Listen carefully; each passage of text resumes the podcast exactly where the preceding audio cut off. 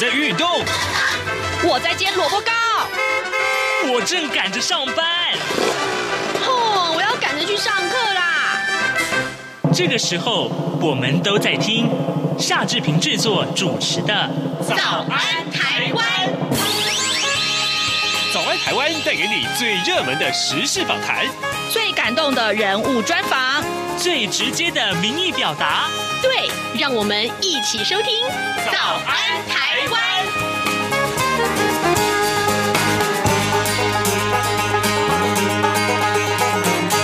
早安，台湾！我是夏志平。今天是二零二三年的一月十八号，星期三。哎，礼拜三早安现场这个单元，这个礼拜我们邀请到资深媒体人，也是专栏作家，我志平的好朋友福泽乔乔哥来到节目当中。他现在已经坐在我的右手边了。待会儿我们跟乔哥来聊一聊日本的现况，或者是其他这个跟日本有关的吃喝话题。讲到吃，我精神就来了。李麦奇尔，李麦奇尔。好，来，在跟乔哥这个聊日本之前呢，志平有一点点的时间跟大家说一说今天各平面媒体上面的头版头条讯息。首先，我们看到这样一则消息，其实跟大家的这个呃健保个资有关啊。自由时报今天头版头条告诉我们，这个前几天的这个弊案目前有了新的发展。卫福部的中央健康保险署承保组的两名科长，呃谢玉莲和李仁辉，以及曾经。呃，出任这一个组的组长的，并且在去年退休的鉴宝署前主任秘书叶逢明等三个人，他们涉及了长期呃滥查各自争争议啊。那么，因为呃相关的各自包含了情治人员，恐怕会曝。曝光他们的这个呃敏感的身份，那全案也从单纯的呃这个刑法泄密案升级到违反国家情报工作法。根据了解呢，国情单位掌握了叶逢史呃明，他曾经多次前往中国，而且呢，他的家族在港澳怀疑有巨额的财产啊，而且呢，呃，持续的厘清呃有没有。的这个涉及到交付个资等更为严重的犯行，就是今天《自由时报》上面的头版头条讯息。那另外，我们来看到，呃。联合报上面的这个头版头条告诉我们，六十一年来首见大陆人口出现了负成长，去年底有十四点一亿人，啊，这个专家示警说，呃，危机超乎想象，呃，当然，呃，生育率降低啊，让大陆面临了很多很多的挑战。另外呢，呃，《中国时报》上面提到是这两天最热门的话题，一直到礼拜从礼拜天开始啊，就是呃，民进党的新任的党主席，因为呢，赖清德他今天要接任党主席了，也渴望要角逐二零二四年的总统大选，他的两岸论述呢出现了些微呃的这个调整啊啊，这个微调修正，呃，青睐的人士表示说，呃，赖清德之前在立法院接受质询的时候，曾经说他是务实的台独工作者。但他说，重点其实是在“务实”两个字，并不是在台独工作者。这是今天《中国时报》为大家所点出来的一个重点。我想这件事情其实是值得更多、更多深入的探讨，或者是赖清德他亲自对媒体说明啊。好，现在时间是早晨的七点零三分五十秒了，我们先进一段广告，广告过后马上跟乔哥开始聊日本喽。从两岸、国际、历史文化与财经等角度透视中国的《这样看中国》节目，每周一到周五晚间九点三十分到十点在中央广播电台播出。如果您对《这样看中国》节目有任何收听想法或意见，欢迎寄信到台北市北安路五十五号，也可以透过电子邮件的方式。节目有两个信箱：二零二零 at。R t i 点 o r g 点 t w，或是二零二零零二零三 n e w s at gmail dot com。再次谢谢听众朋友们的收听与支持，请持续锁定每周一到周五晚间九点三十分到十点播出的《这样看中国》节目。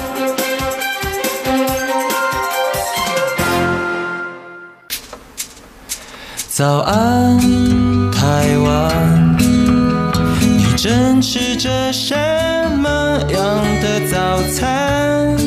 吐司加火腿蛋，咬一口，然后收听中央广播电台。早安现场。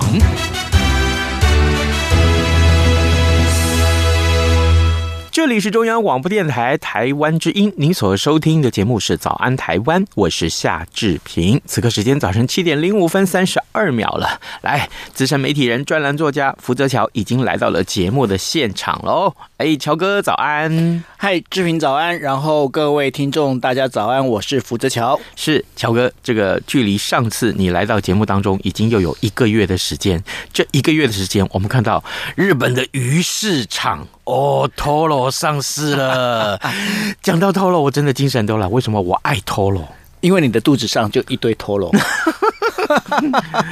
我不但是 Toro，我还是那个那个尾鱼肚，好吗？就是尾鱼肚，就是 Toro 啊！哦，是是是，对啊，对啊，对啊。好，哎，请教一下，请教一下，这次我们来聊这个日本的鱼市场，新春黑尾鱼的竞拍。但是，哎，台湾的这个，我记得东港每一年也是第一尾的黑尾鱼竞拍的时候，那也是是新闻，一尾要卖到一百万呢，是才一百万。可是日本是多少？日本啊，他们呃，在去年的时候啊，去年是呃两百多公斤的，因为每次都是大大间，就是欧妈的那个欧妈的那个黑尾鱼啊。嗯，那去年卖的价钱是一千多万。日币，日币一千多万，那折合台币大概多少？折合台币的话，大概你再除以三嘛，大概是对三百多万嘛。啊，对，那然后呢？但是今年呢、啊？因为去年的话还是在疫情期间，嗯，那今年你知道吗？今年它整个一个拍卖价格拍出一个高价，嗯，三千多万，将近台币一一千万左右。我我我我我我真的。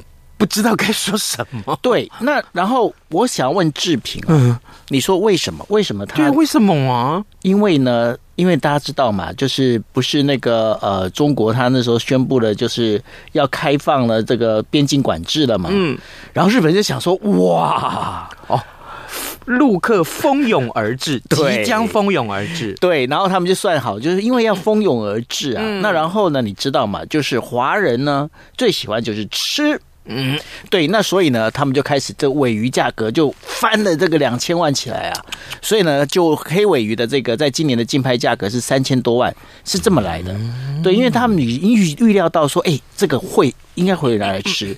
但讲到这个东西，就有一个非常重重要的一个重点哦，是，我想问一下，就是志平啊，志平，你觉得啊，寿司，嗯，日本的寿司，sushi 啊，sushi 到底是高级料理还是庶民料理？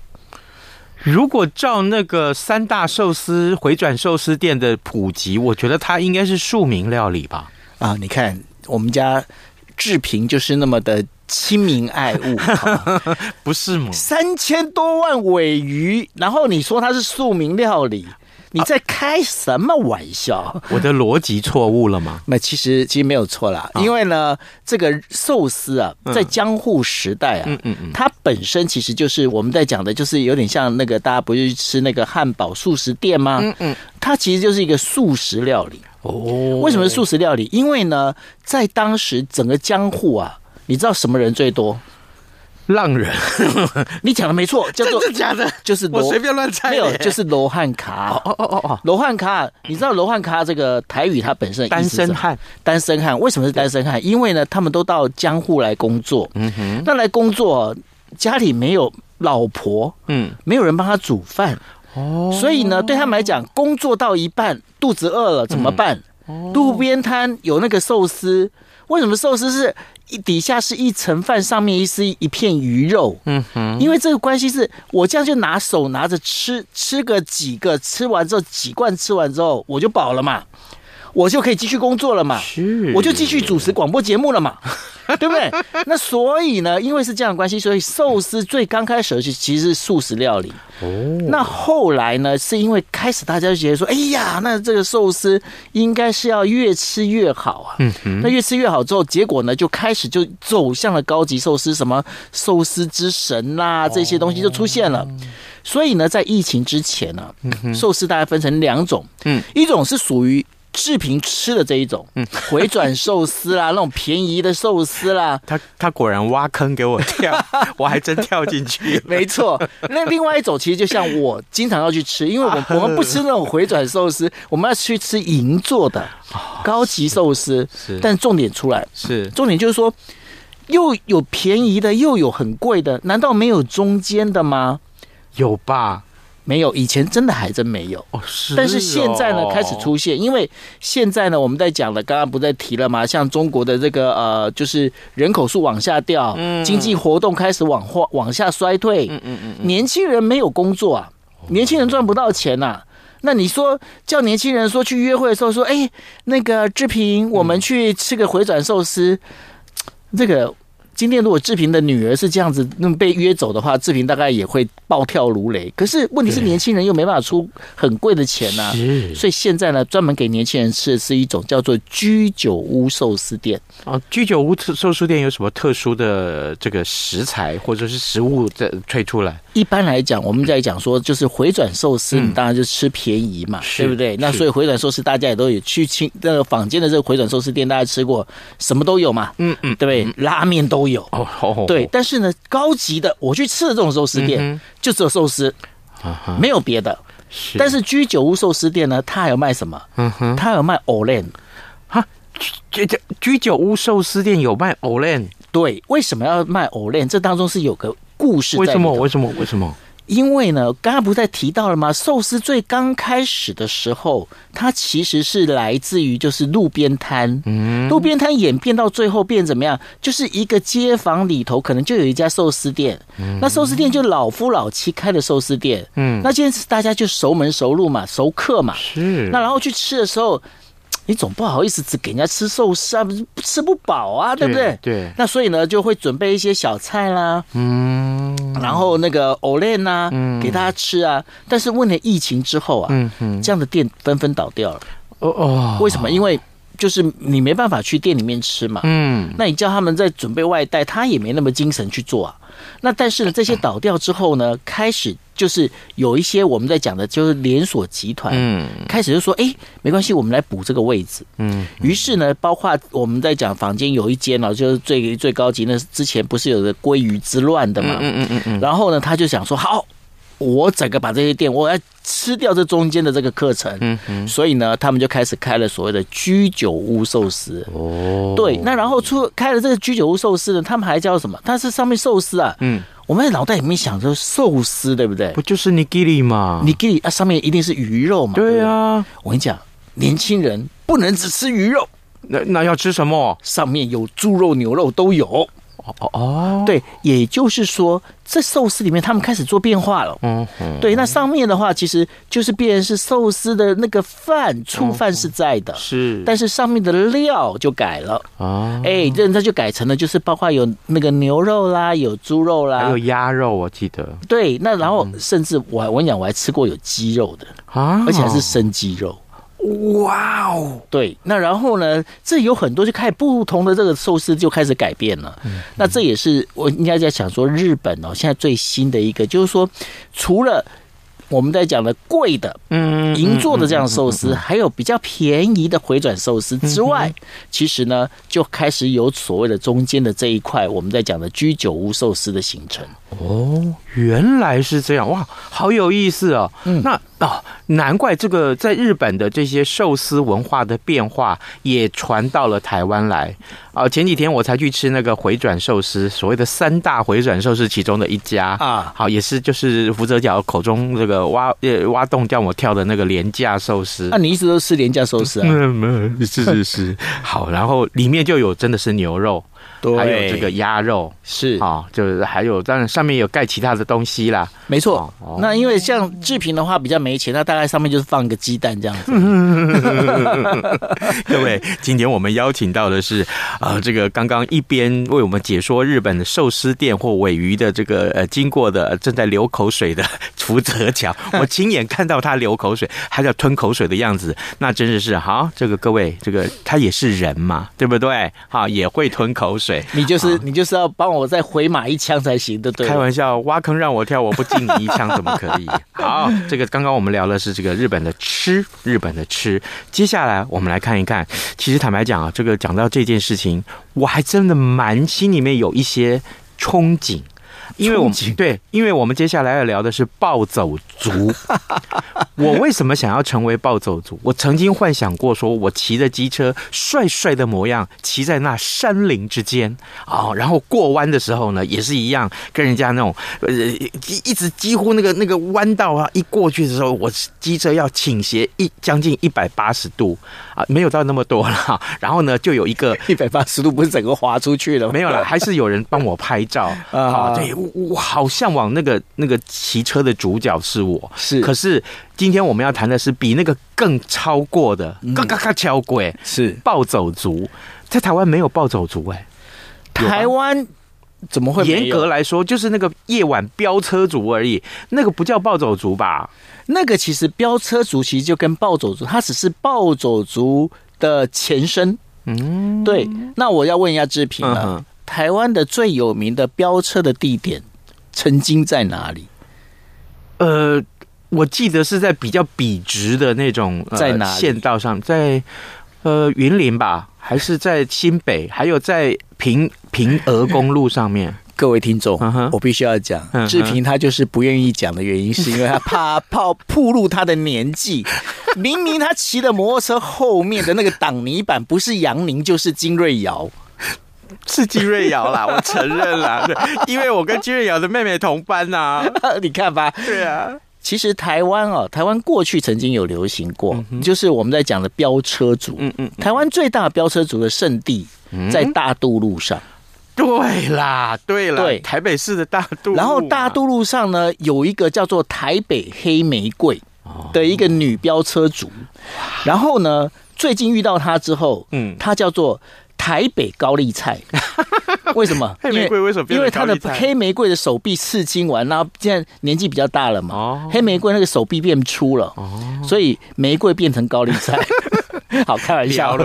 对，但是呢，必须要跟大家讲的，就是说，其实，在日本过去哦，过去的话，他们那个最早的那个暴走族啊，他们名字其实叫做雷族。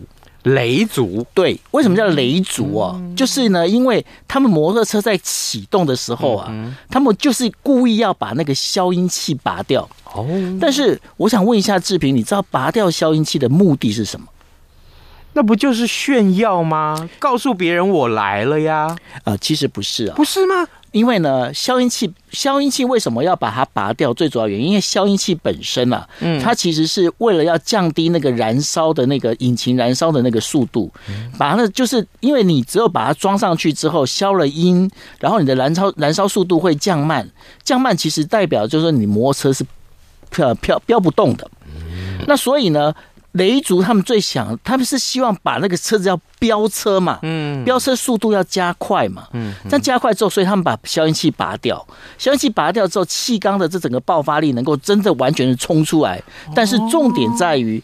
当他进入气缸的那个气完全燃烧冲出来的时，同时，嗯，造成了巨大的噪音，噪音的话就造成了所有旁边的邻居的那种所谓的抗议，抗议，对对。那所以呢，他们这个东西，那因为那个车子，如果大家有听过那种拔掉消音器的摩托车的声音，就知道那个就雷族的声音，啪，就这样出去了。那出去之后呢，那这一些人他们就怎么样？他们开始就聚集。嗯，聚集之后呢，有一些我们在讲的，就属于比较呃社会的那个呃比较属于说年轻啊，好好好勇斗狠的这些年轻人呐、啊，他们就会集结在一起，集结在一起之后，然后就成成为一个团伙。嗯，那成为团伙之后呢，曾经在日本哦，他们还曾经因为是这样，因为。警方要取缔这个雷族，因为雷族呢本身是会造成所谓的呃噪音的污染，那然后造成声音污染之后呢，但是这一些人又跟警方玩捉迷藏，嗯，到后来呢还曾经这一些人曾经去，因为我们在讲说日本不是有商店街嘛，嗯嗯，然后然后他们就整个车子啪，摩托车开进那个商店街，然后开进商店街之后，有一些比较不受控的，嗯，开始东西来乱砍呐，把那东西弄坏啊，所以。就是这样子，那暴走族的名称就这样不胫而走。哦，原来是这样子。哎，我今天算是对暴走族这三个字有一个正确的认知。是我我我我之前哈，因为台湾的这个飙车族啊啊，在大陆路上乱飙的啦，台北黑玫瑰，对对对，台北黑玫瑰。没有，我的意思是说，我们总是从这个社会新闻上面啦，读到看到呃飙车族猖狂的样子。造成大家的困扰，然后警方去取缔，是啊，对不对？然后呃，也有一些呃学者啊、教授啊，会探讨说，为什么为什么台湾社会会出现飙车族？那年轻人为什么会喜欢飙车？因为他们在这个领域里面争取认同。争取呃反抗他们在学校里面也许是受到的歧视，也许是受到的这个老师的这个呃不喜欢他们啊，或者说他们不喜欢在那个固定的模式里面发展，于是乎有了暴走族在路上飙车，就是为了要满足自己啊。我我觉得那是一个社会现象的探讨，但今天。乔哥告诉我们，日本的暴走族原来有这么多妹妹嘎嘎啊，有不一样的一些他们的这个不为人知的细节。是，那所以呢，后来那个整个暴走族啊，嗯，他在全盛时期，在整个日本全国、啊、有四万多人，哇哦！而且呢，他们就是像就刚刚志平他所讲的一样哦，就是说那些暴走族啊，他们开始要能够。引人吸引人注目啊！嗯嗯、开玩笑，那衣服啊，嗯、衣服就穿那种长的那种长袍啊，嗯、那长袍后面就写对不对？嗯嗯、Kinga Jodo 就是喧哗上等。什么叫喧哗上等？嗯哼嗯哼就是我就是来跟你吵架，喧哗就吵架的意思，日文呐、啊、哈，嗯、就是喧哗上等，我就是来跟你吵架，你就是就是这样子。而且呢，后来还怎么样？你知道吗？嗯、后来呢？反而女生呐、啊，嗯，女生的暴走族反而比男生来的更多。啊。对，因为呢，他们就觉得说，咦，我今天因为这些，尤其我们在讲说，他可能是比较在这些年轻的女生啊，他们本身其实就是可能家庭里面有一些问题啦之类的，嗯嗯，他们觉得说，哎，在这里我可以获得我的那个心里面的一个成就感，嗯，但是问题出来了，是。最近啊，那个暴走族啊，嗯。日本全国，嗯，剩下不到几千个，哦，从四万多个剩下不到几千个，为什么会减少？为什么会减少？第一个，因为整个令和世代啊，嗯哼。那个我们在讲说，包括道路法的修改啦，嗯哼，然后现在呢，还有电动摩托车出来了，嗯，我就问志平嘛，嗯嗯嗯，你电动摩托车你怎么暴走？你跟我讲，根本飙不了啊！不，重点是，嗯，连雷族都当不了啊！对你，你没有声音啊，没有声音啊，那然后就没有快感啊，嗯，所以呢，开始就是令和时代啊，这些我们在讲的这个暴走族啊，整个就整个忽然之间整个没落下来，嗯哼，那没落下来哦，它整个就是哎。我连我也没办法改引擎，嗯哼，然后我也我也飙，也就是飙这个速度而已，嗯，就是变得非常的温和了，嗯，那所以呢，现在反而呢，在日本有很多的，我们在讲说，现在有过去的过去的飙车族的这一些，过去是年轻人，嗯，好，就像志平呢，他平常他以前年轻的时候也会在大渡路上面去看人家飙车，因为过都是欧玫瑰啦，没有，开玩笑，开玩笑，没有，你是你是我是高丽菜，高丽菜，对，是。那然后呢，就是因为是这样关系，但是这一些人他们开始会想要，哎。回味一下当时的这种年年少轻狂，所以呢，现在开始有一种叫做旧车会。嗯哼，那旧车会他们就不一样了。哦他们开始呢，他们其实还是会改装他们的摩托车，而且呢，他们摩托车现在都已经从一般的摩托车呢变成了所谓的重机。嗯，但但是他们在重机上面，他还是会去加一些装饰，有浪牙牙那种有没有？就是把旁边还装个翅膀啊那些的。但是呢，对他们来讲，他们就会觉得说，我只是想要去。体验、感受一下我过去，然后呢，这个现在飙车族呢，开始有有一些就开始变成就变怎么样，变成所谓的就旧车会的成员哦。哎，乔哥，有一个细节我是一定要追问哈。我们讲飙车族，他是为了吸引大家去注意他、关注他，所以他这个当然声音是一个特色，对。可是他们的服装呢？啊，你你你可不可以告诉我们一下？那从前昭和时代跟现在令和时代。呃，这个暴走族他们的服装有差异吗？当然有差异啊！嗯，现在令和时代，每个骑车出门都要戴安全帽，真的。那 从前不用吗？从前没有。从前我想你去翻那个那个过去在报道那个暴走族的，嗯嗯嗯，哪有人给你戴安全帽啊？别开玩笑，这头上绑一个必胜，有没有？然后有个那个日本的旭日旗是绑在头上，那个戴在，因为你高速前进，那个袋袋就飞起来，就飞飞飞飞飞，有没有？那然后呢，那个衣服啊，一定要穿个长袍，为什么？因为一样，这摩托车。冲的时候，我刚刚不是讲了吗？有那个所谓喧哗上等，后面就这样整个啪就冲出去啊！嗯那那衣服就这样飘啊！嗯开玩笑，你有没有看最近不是有那个新的那个那个假面骑士要出现？对对对，就是那种概念啊！哇哦，对，但是因为现在哦，现在整个交通法规嗯变得非常严格，所以呢，你不戴安全帽不行。嗯，你想一下，嗯，飙车族戴上安全帽。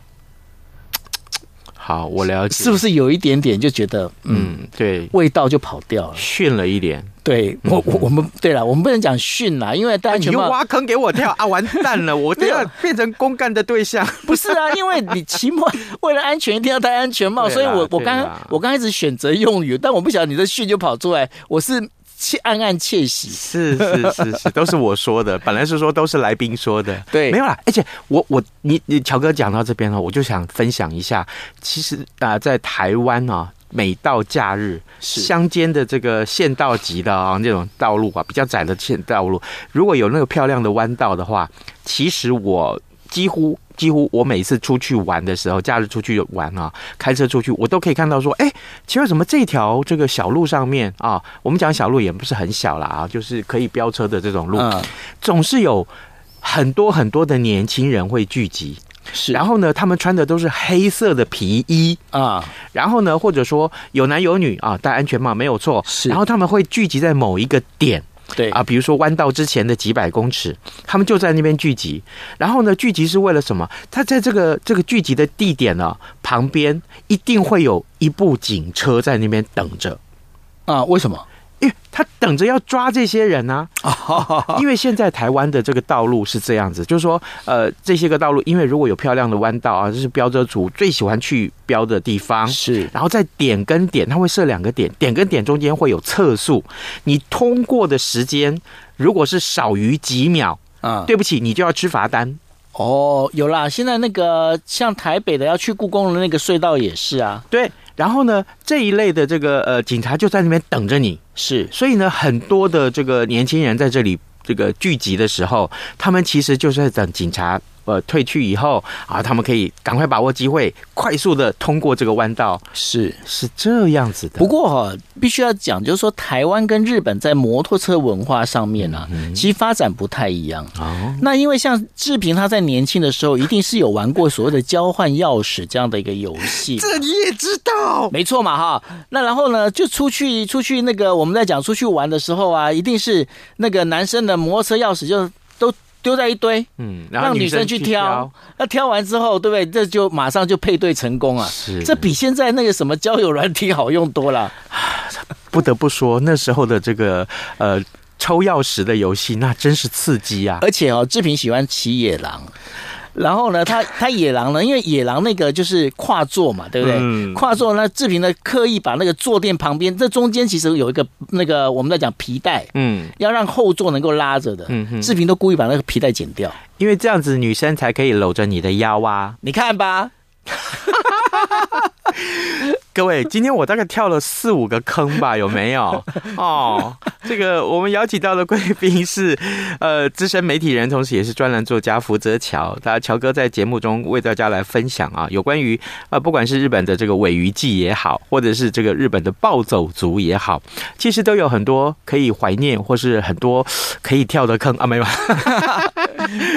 对，这个我们非常谢谢乔哥的分享。不过我我们必须要最后要跟大家讲一下，是就非常重要的。就是骑车啊，对，不管骑车开车，尤其是过年期间呢、啊，嗯，注意安全，一定要，对，一定要，不但要注意安全，你该有的配备不能少，没错，好好？安全帽一定要戴，对。然后呢，这个很重要，就是说你要注意，你出发之前注意路况，这个地方，这个这个地方，地方，这个地方的这个呃限速速限啊，这速度的限。限制你要搞清楚。你万一这个速度过快，就坦白讲，你吃了这个罚单也划不来。大过年的嘛，何必去惹警察呢？对不对？没错。好，这个安全第一，哈，安全第一。好，我们今天也非常谢谢乔哥来上节目，同时呢，也欢迎各位听众随时锁定中央广播电台的各节新闻，或是上到我们的官网上面来浏览新闻。快过年了，有很多这个相关的讯息，你一定想要知道，特别是呃这个呃回家返乡的路上一些很重要的一些措施，千万不要上了高速公路才发现啊啊上高速公路就发之前发现哎怎么上不了哈？OK，我们也非常谢谢乔哥，谢谢，拜拜，跟大家说拜拜喽，拜拜。